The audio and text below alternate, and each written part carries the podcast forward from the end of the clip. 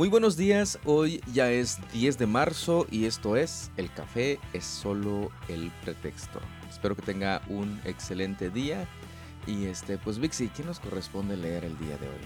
El día de hoy vamos a leer Éxodo 21, Lucas 24, Job 39 y 2 de Corintios 9.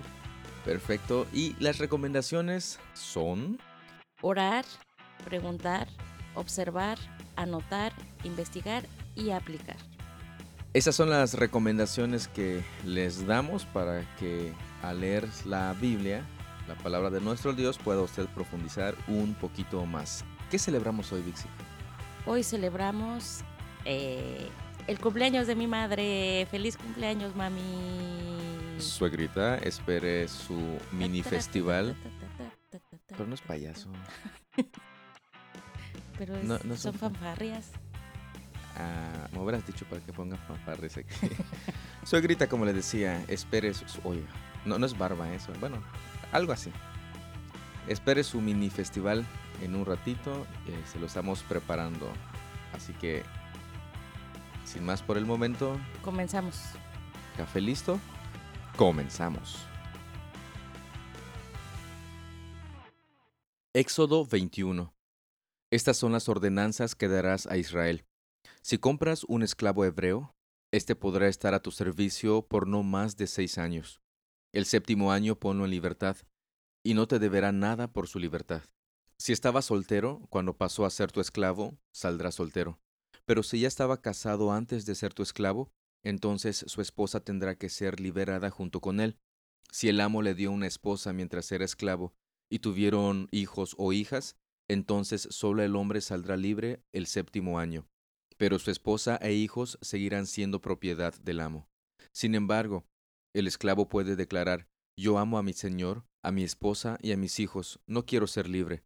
Si decide quedarse, el amo lo presentará delante de Dios. Luego el amo lo llevará a la puerta o al marco de la puerta y públicamente le perforará la oreja con un punzón. Después de esto, el esclavo servirá a su amo de por vida. Cuando un hombre venda a su hija como esclava, ella no saldrá libre al cabo de los seis años como en el caso de los hombres.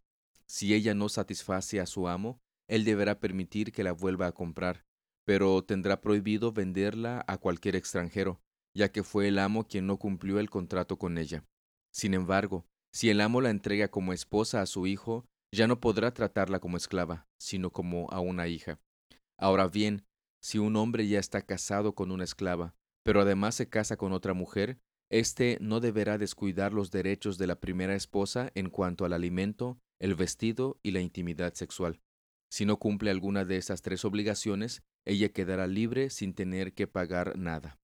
Cualquiera que agreda y mate a otra persona será ejecutado, pero si solo fue un accidente permitido por Dios, yo designaré un lugar de refugio a donde el responsable de la muerte podrá huir para ponerse a salvo. Sin embargo, si alguien mata a otra persona a propósito, tendrán que agarrar al responsable, aunque esté frente a mi altar, y matarlo. Cualquiera que golpee a su padre o a su madre será ejecutado. Todo secuestrador será ejecutado, ya sea que encuentren a la víctima en su poder o que ya la haya vendido como esclavo. Cualquiera que deshonre a su padre o a su madre será ejecutado. Supongamos que dos hombres pelean, y uno golpea al otro con una piedra o con el puño, y la persona herida no muere, pero tiene que guardar cama. Si después puede levantarse y salir caminando de la casa, aunque fuera con muletas, entonces no se castigará al agresor, pero estará obligado a compensar a su víctima por el trabajo perdido y a pagar por su recuperación. Si un hombre golpea a su esclavo o a su esclava con un palo y debido a ello el esclavo muere, el amo tendrá que ser castigado. Pero si en uno o dos días el esclavo se recupera, el amo no recibirá ningún castigo porque el esclavo es su propiedad. Supongamos que dos hombres pelean y durante la lucha golpean accidentalmente a una mujer embarazada y ella da a luz antes de término. Si ella no sufrió más heridas, el hombre que golpeó a la mujer estará obligado a pagar la compensación que el esposo de la mujer exija y que los jueces aprueben. Pero si hay más lesiones, el castigo debe ser acorde a la gravedad del daño, vida por vida, ojo por ojo, diente por diente, mano por mano, pie por pie quemadura por quemadura, herida por herida, moretón por moretón. Si un hombre golpea a su esclavo o a su esclava en el ojo, y debido a ello lo deja ciego de ese ojo, tendrá que darle su libertad a modo de compensación por el ojo. Y si le rompe un diente a su esclavo o esclava, tendrá que darle la libertad para compensarle el diente. Si un buey mata a cornadas a un hombre o a una mujer, habrá que apedrear al buey y se prohíbe comer su carne. En ese caso, sin embargo, el dueño del buey no será responsable. Pero supongamos que el buey tenía fama de cornear y el dueño ya había sido advertido, pero no lo mantenía bajo control. Si el buey posteriormente mata a alguien, habrá que apedrearlo y el dueño también tendrá que morir. Sin embargo, los familiares del muerto podrán aceptar un pago a modo de compensar por la pérdida de vida. El dueño del buey podrá salvar su vida pagando lo que se le exija. La misma ordenanza se aplica si el buey cornea a un muchacho o a una muchacha, pero si el buey cornea a un esclavo, sea hombre o mujer, el dueño del animal pagará al dueño del esclavo treinta monedas de plata y el buey morirá apedreado. Supongamos que alguien cava o destapa un pozo, y por no taparlo, un buey o un burro cae adentro.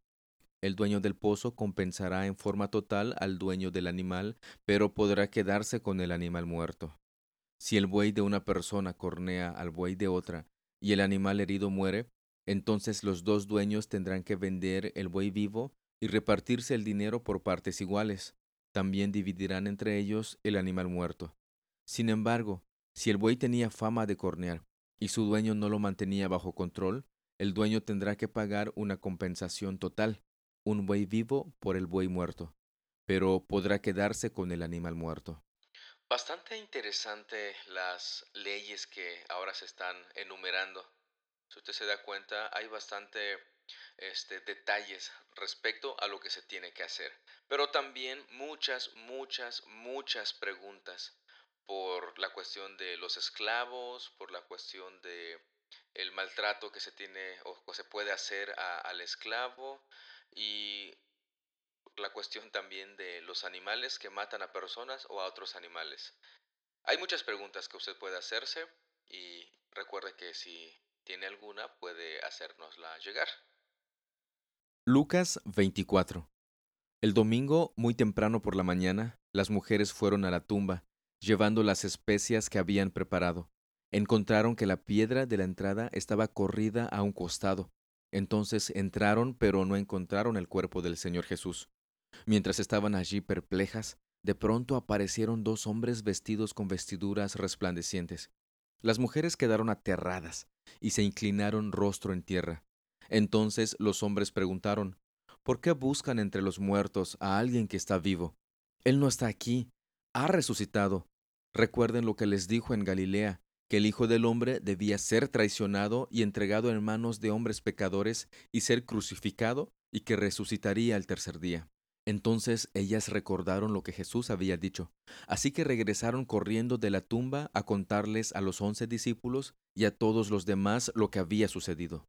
Fueron María Magdalena, Juana, María la madre de Santiago y varias mujeres más quienes contaron a los apóstoles lo que pasó. Pero a los hombres el relato les pareció una tontería, y no les creyeron. Sin embargo, Pedro se levantó de un salto y corrió a la tumba para ver por sí mismo. Agachándose, miró hacia adentro y vio solo los lienzos de lino vacíos. Luego regresó a la casa, preguntándose qué habría ocurrido. Ese mismo día, Dos de los seguidores de Jesús iban camino al pueblo de Emaús, a unos once kilómetros de Jerusalén. Al ir caminando, hablaban acerca de las cosas que habían sucedido.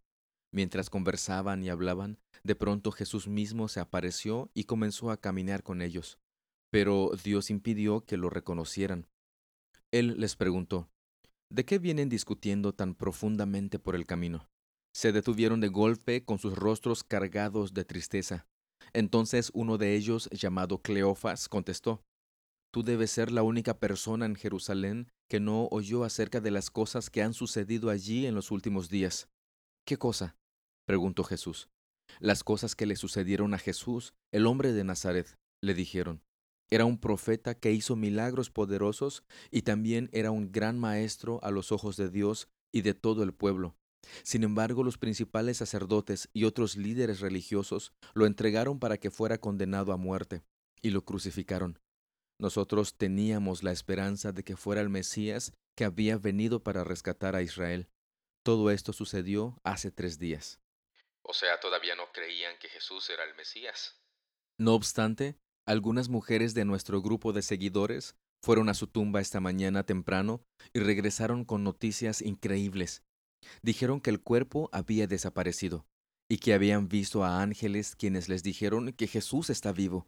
Algunos de nuestros hombres corrieron para averiguarlo y efectivamente el cuerpo no estaba, tal como las mujeres habían dicho.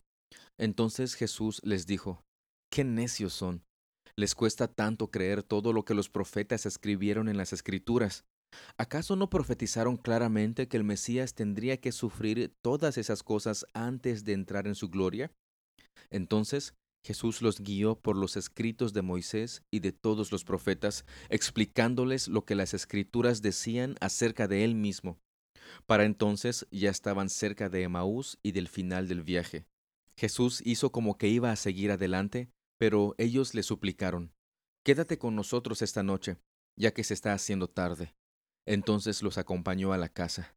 Al sentarse a comer, tomó el pan y lo bendijo. Luego lo partió y se lo dio a ellos. De pronto se les abrieron los ojos y lo reconocieron, y en ese instante Jesús desapareció. Entonces se dijeron el uno al otro, ¿no ardía nuestro corazón cuando nos hablaba en el camino y nos explicaba las escrituras? En menos de una hora estaban de regreso a Jerusalén. Allí encontraron a los once discípulos y a los otros que se habían reunido con ellos, quienes decían, El Señor ha resucitado de verdad, se le apareció a Pedro. Luego los dos de Emaús les contaron cómo Jesús les había aparecido mientras iban por el camino y cómo lo habían reconocido cuando partió el pan. Entonces, justo mientras contaban la historia, de pronto Jesús mismo apareció de pie en medio de ellos. La paz sea con ustedes, les dijo. Pero todos quedaron asustados y temerosos, pensaban que veían un fantasma. ¿Por qué están asustados? les preguntó. ¿Por qué tienen el corazón lleno de dudas? Miren mis manos, miren mis pies. Pueden ver que de veras soy yo. Tóquenme y asegúrense de que no soy un fantasma, pues los fantasmas no tienen cuerpo, como ven que yo tengo. Mientras hablaba, él les mostró sus manos y sus pies. Aún así, ellos seguían sin creer, llenos de alegría y asombro. Entonces les preguntó, ¿Tienen algo aquí para comer? Le dieron un pedazo de pescado asado y él lo comió mientras ellos miraban. Entonces dijo, Cuando estaba con ustedes antes, les dije que tenía que cumplirse todo lo escrito acerca de mí en la ley de Moisés, en los profetas y en los salmos.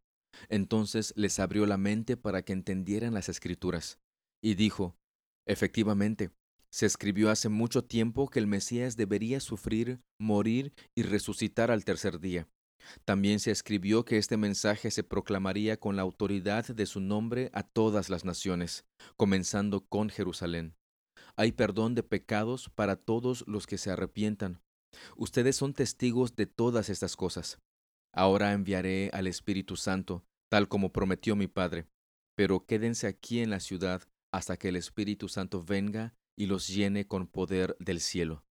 Entonces Jesús los llevó a Betania, levantó sus manos al cielo y los bendijo. Mientras los bendecía, los dejó y fue levantado al cielo. Entonces ellos lo adoraron y regresaron a Jerusalén llenos de gran alegría, y pasaban todo su tiempo en el templo adorando a Dios. Qué relato más maravilloso, esperanzador también. El apóstol Pablo más adelante diría que si no hubiera resurrección, pues seríamos los más dignos dignos de conmiseración, pero sí hay resurrección. En el versículo 47 Jesús dice, también se escribió que este mensaje se proclamaría con la autoridad de su nombre a todas las naciones, comenzando con Jerusalén. ¿Cuál es el mensaje? Hay perdón de pecados para todos los que se arrepientan. Ustedes son testigos de todas estas cosas. Recuerde, hay perdón de pecados para todos los que se arrepientan. Clamemos por misericordia. Job 39. ¿Sabes cuándo dan a luz las cabras salvajes? ¿Has visto nacer a los ciervos en su ambiente natural? ¿Sabes cuántos meses llevan a las crías en su vientre? ¿Eres consciente del momento de parto? Se agachan para dar a luz y tener sus crías. Estas crecen en campo abierto y luego se van del hogar para no regresar. ¿Quién le da libertad al burro salvaje? ¿Quién desata sus cuerdas? Yo lo puse en el desierto. Su hogar es la tierra baldía. Detesta el ruido de la ciudad y no tiene arriero que le grite. Las montañas son su pastizal, donde busca cada brisna de hierba. ¿Acaso aceptará el buey salvaje ser domado? ¿Pasará la noche en tu establo? ¿Puedes enganchar un buey salvaje a un arado? ¿Acaso arará un campo para ti? Teniendo en cuenta su fuerza, ¿podrás confiar en él? ¿Puedes irte y confiar en que el buey haga tu trabajo? ¿Podrás contar con él para que traiga el grano a tu casa y lo ponga en tu campo de trillar? El avestruz agita sus alas con ostentación, pero éstas no pueden competir con el plumaje de la cigüeña. El avestruz pone sus huevos en la tierra y deja que se calienten en el polvo. No le preocupa que alguien los aplaste o que un animal salvaje los destruya. Trata con dureza a sus polluelos como si no fueran suyos. No le importa si mueren, porque Dios no le dio sabiduría ni le dio entendimiento. Pero siempre que se levanta para correr, le gana al jinete con el caballo más veloz. ¿Diste la fuerza al caballo o adornaste su cuello con largas crines? ¿Le diste la capacidad de saltar como una langosta? Su majestuoso resoplido es aterrador. Patea la tierra y se alegra de su fuerza cuando se lanza a la batalla. Se ríe del miedo y no tiene temor. No huye de la espada. Se oye el sonido de las flechas golpeándolo y brillan las lanzas y las jabalinas. Patea el suelo con furia y se lanza a la batalla cuando suena el cuerno de carnero. Resopla el sonido del cuerno. Percibe la batalla a lo lejos. Se estremece bajo las órdenes del capitán y el ruido de la batalla. ¿Es tu sabiduría la que hace que el halcón alce vuelo y extienda sus alas hacia el sur? ¿Es por tu mandato que el águila se eleva y hace su nido en las cumbres? Vive en los acantilados y tiene su hogar en las rocas lejanas y escarpadas. Desde allí acecha a su presa, vigilándola con ojos penetrantes. Sus crías engullen sangre. Donde hay un cadáver, allí los encontrarás. En este capítulo me voy a quedar como Job sin comentarios. Segunda de Corintios 9. En realidad, no necesito escribirles acerca del ministerio de ofrendar para los creyentes de Jerusalén, pues sé lo deseosos que están de ayudar, y me estuve jactando en las iglesias de Macedonia de que ustedes, los de Grecia, hace un año estuvieron dispuestos a enviar una ofrenda. De hecho, fue su entusiasmo lo que fomentó que muchos de los creyentes macedonios comenzaran a dar. Les envío a estos hermanos para estar seguro de que ustedes realmente están listos. Como les he estado diciendo a ellos, y que ya tienen todo el dinero reunido, no quiero estar equivocado al jactarme de ustedes. Sería vergonzoso para nosotros, ni hablar de la vergüenza que significaría para ustedes, si algunos creyentes macedonios llegaran conmigo y encontraran que ustedes no están preparados después de todo lo que les hablé de ustedes. Así que pensé que debería enviarles a estos hermanos primero, a fin de estar seguro de que tienen lista la ofrenda que prometieron, pero quiero que sea una ofrenda voluntaria, no una ofrenda dada de mala gana. Recuerden lo siguiente. Un agricultor que siembra solo unas cuantas semillas obtendrá una cosecha pequeña, pero el que siembra abundantemente obtendrá una cosecha abundante. Y es aquí donde muchos se agarran para decir, si tú siembras mucho, recibirás mucho. Sí, es lo que Pablo está diciendo, pero entendamos el contexto en el cual lo está diciendo y veamos si realmente significa que si yo doy mil, el Señor me va a dar dos mil. Sigamos leyendo. Cada uno debe decidir en su corazón cuánto dar, y no den de mala gana ni bajo presión, porque Dios ama a la persona que da con alegría, y Dios proveerá con generosidad todo lo que necesiten. Entonces siempre tendrán todo lo necesario y habrá bastante de sobra que compartir con otros. Ahora el apóstol menciona que debemos de dar, pero no bajo presión. Tienes que dar, tienes que dar, tienes que dar. No. Y en el verso 8 dice que Dios proveerá con generosidad todo lo que necesiten. Fíjense, no que nos va a dar el doble de lo que dimos, sino que va a proveer todo lo necesario e incluso va a sobrar para que podamos compartir con otros. Es importante entender bien esta parte. Continuamos. Como dicen las escrituras, ellos comparten con libertad y dan generosamente a los pobres. Sus buenas acciones serán recordadas para siempre. Pues es Dios quien provee la semilla al agricultor y luego el pan para comer. De la misma manera, Él proveerá y aumentará los recursos de ustedes y luego producirá una gran cosecha de generosidad en ustedes.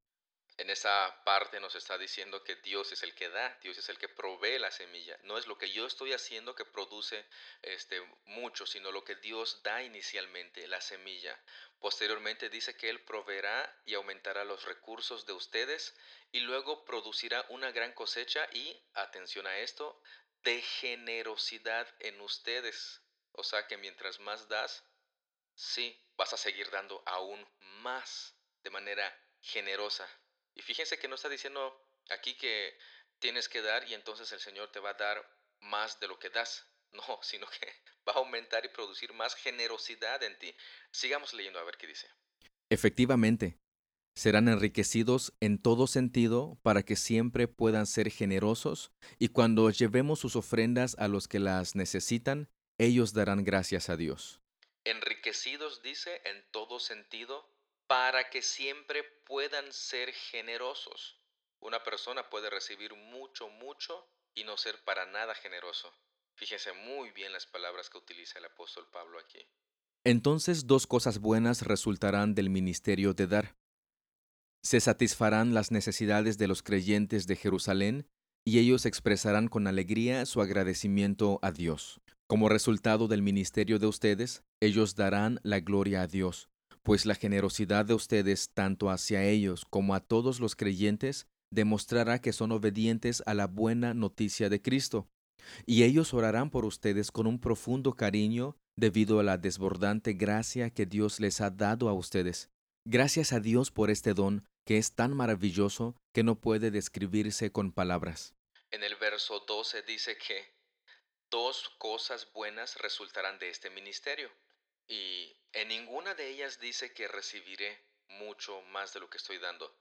Tristemente, tristemente, se utiliza este pasaje para animar a las personas a dar y dar y dar, pero prometen algo que no se está prometiendo en las escrituras, que recibirán más de lo que dan. O sea, la motivación para dar es que vas a recibir. Entonces, no estás haciendo esto para bendecir y ayudar a la iglesia, como menciona aquí, sino para que tú recibas. Es como cuando yo era niño y estaba en casa de mis papás. Lavaba el baño a veces sin que ellos me lo dijeran, pero porque esperaba pedirles algo. Y entonces, si yo ya hice algo, ellos deberían de darme el permiso para ir a cierto lugar. No lo estoy haciendo por amor. No lo estoy haciendo para demostrar que los amo. Lo estoy haciendo para mí mismo, para que yo pueda recibir ese permiso. De modo que lo que está diciendo aquí el apóstol Pablo es que nosotros debemos de dar para que la gloria de Dios sea dada, sea mostrada y sea entendida por estos hombres. Y aquí dice que los resultados serán que se satisfarán las necesidades de los creyentes de Jerusalén y ellos expresarán con alegría su agradecimiento a Dios. En el verso 13 dice que la generosidad de ustedes, tanto hacia ellos como a todos los creyentes, fíjense, demostrará que son obedientes a la buena noticia de Cristo. Demostrará que son obedientes a la buena noticia de Cristo, el Evangelio. Y eso es central, importante. Si separamos el dar del mensaje del Evangelio, pues simplemente estamos dando para nosotros mismos y no es una generosidad, sino que estamos invirtiendo, por decirlo de esa manera, para que yo reciba, yo reciba, yo reciba, yo reciba. Y eso es muy, muy peligroso. De esta manera concluimos la lectura del día de hoy. Y recuerde, ahí están las recomendaciones. Orar, preguntar, observar, anotar. Y ahora es tiempo de investigar y posteriormente aplicar todo eso a su vida diaria. Ame, sirva, perdone. Una de las recomendaciones este, Extras. extras para aplicar. Y eso debe ser un estilo de vida nuestro. De esa manera nosotros adoramos a, a nuestro Dios y servimos también a nuestro Dios. Vixi, ¿algo, algo que nos quieras comentar antes de despedirnos. Seguimos invitándolos para que si quieren grabar algún audio o quieren venir a, a grabar un audio, los seguimos esperando. Ya saben, como todos los días, y los seguimos recordando. Y serían muy bienvenidos todos. El café va por nuestra cuenta y si no puede tomar café, el té va por su cuenta. El y, agua. si, y si no es inglés, el agua va por nuestra cuenta. Y si hace mucho calor, la Coca-Cola va por nuestra cuenta.